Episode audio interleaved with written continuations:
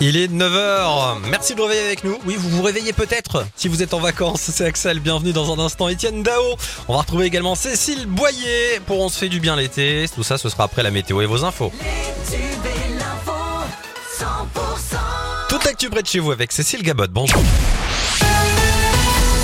Bonjour Axel, bonjour à tous. Elle est venue soutenir les coureuses et le sport féminin en général. La première ministre Elisabeth Borne était dans le Grand Sud hier à Pau pour la dernière étape du Tour de France féminin. C'était un contre-la-montre. Elle a notamment été accueillie par le préfet des Pyrénées-Atlantiques ainsi que le maire de Pau, François Bayrou. À l'issue du contre-la-montre, en tout cas, c'est la néerlandaise Demi Vollering qui a remporté la première grande boucle de sa carrière. Et la dernière étape est-elle revenue à sa coéquipière Marlène Reusser. Un violent coup de vent dans le département de la Haute-Garonne a provoqué de gros dégâts ce week-end. Ça s'est passé au sud-est de Toulouse samedi soir. Heureusement, aucune victime n'est à déplorer.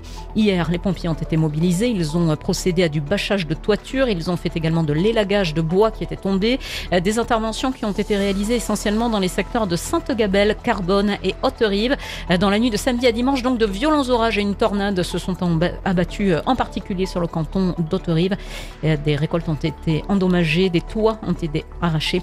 Le président du conseil départemental de la Haute-Garonne, Sébastien Vincini, a sollicité le préfet de la région pour qu'un arrêté de reconnaissance de catastrophe naturelle puisse être pris rapidement. Ce dramatique accident près de Valence d'Agen, une jeune femme âgée de 21 ans a été retrouvée morte dans sa voiture samedi soir. Le véhicule se trouvait en contrebas de la chaussée à Saint-Clair.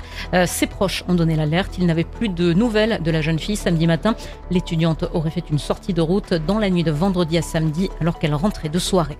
Un homme de 49 ans a tenté de s'immoler par le feu. Ça s'est passé à Montauban devant la résidence de son ex-compagne samedi soir. L'homme blessé a été héliporté vers le service des Grands Brûlés à Toulouse. Ils seront récompensés pour leur acte héroïque. Deux pompiers de la caserne de, Tarbes ont porté secours à un policier mordu à la gorge par un homme récemment. Le service départemental d'incendie et de secours des Hautes-Pyrénées veut les mettre à l'honneur, notamment pour leur courage.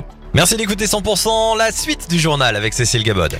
Près de Toulouse, des chauves-souris pour lutter contre les moustiques. Ils vous ont sûrement déjà sucé le sang à l'heure de l'apéro cet été. On parle des moustiques tigres hein, qui viennent gâcher nos soirées. Depuis des années, de nombreuses villes sont engagées dans des plans de lutte contre ces nuisibles de plus en plus nombreux.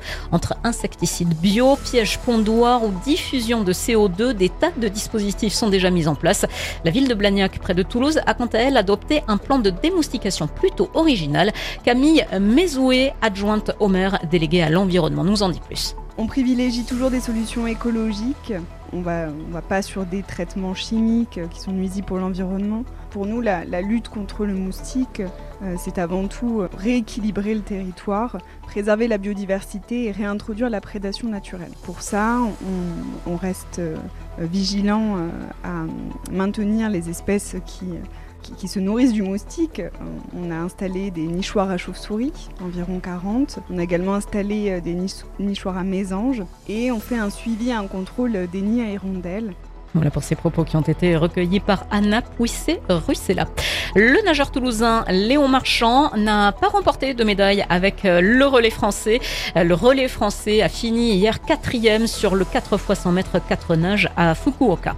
Et puis la belle performance de la Florentinoise Esther Condé-Turpin à Albi à l'occasion des championnats de France élite. Elle a réussi à décrocher un troisième titre de championne de France en reprenant la tête du classement sur la dernière épreuve de l'heptathlon hier. Dans le reste de l'actu, Cécile. Les pays d'Afrique de l'Ouest ont fixé un ultimatum d'une semaine à la junte putschiste au Niger, affirmant ne pas exclure un recours à la force et à ordonner un blocus économique. Et puis ce drame dans le Var, une structure gonflable du parc Wonderland de Saint-Maximin, la Sainte-Baume, s'est envolée hier, emportant une fillette et son père. Ce dernier n'a malheureusement pas survécu. L'actu continue, prochain rendez-vous à 10h.